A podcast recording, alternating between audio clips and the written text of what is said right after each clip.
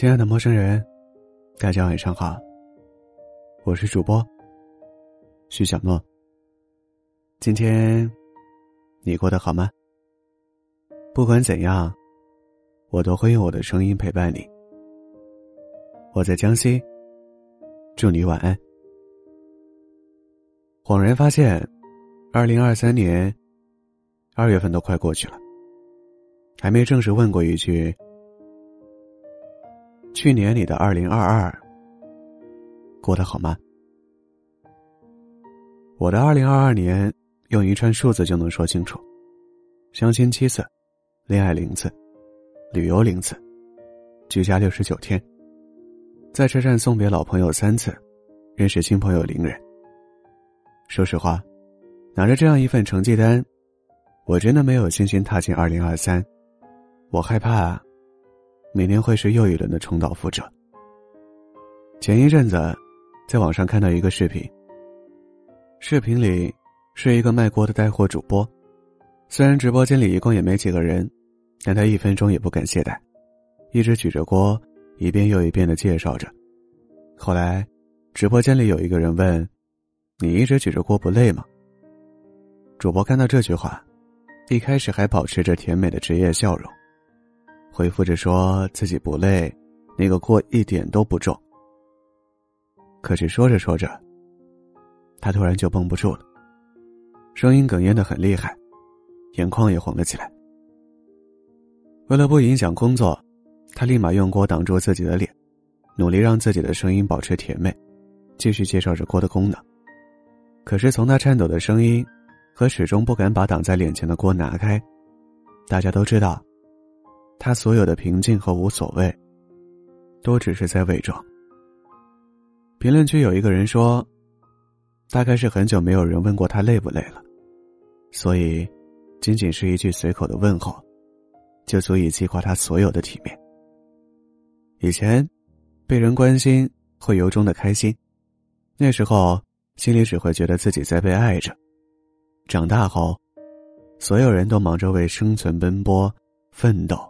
拼搏，不知疲倦，不能喊累。成了成年人甩不掉的标签，就像那个直播间里用锅挡住脸、偷偷哭的主播一样。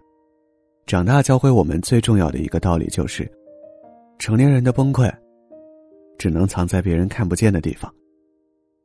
前几天，我跟朋友去吃火锅，偌大一个火锅店，就只有两三个服务员，在整个店里忙得团团转。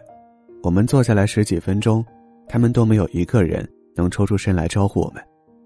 后来，来了一个三十五六岁的大姐，一边咳嗽一边向我们道歉。我问她，是不是不舒服？她说她前几天阳了，到现在已经转阴了，只是咳嗽还没好。她一再向我们保证，她确实已经转阴了，让我们不要害怕。朋友问她，既然生病了。为什么不在家多休息几天？他说自己不累。说老板为了节省开支，遣散了店里大半的服务员，人手不够。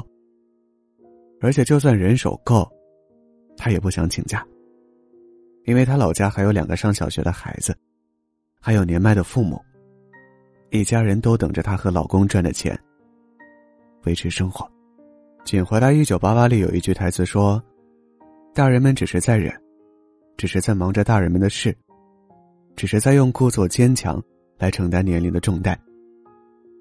是啊，怎么会有人不累呢？九九六零零七，挑战身体的极限；复杂的职场社交关系，挑战心理的极限；房贷、车贷、孩子和父母的生活费，挑战着我们脆弱的底线。生活里的一切。每时每刻都在消耗着我们。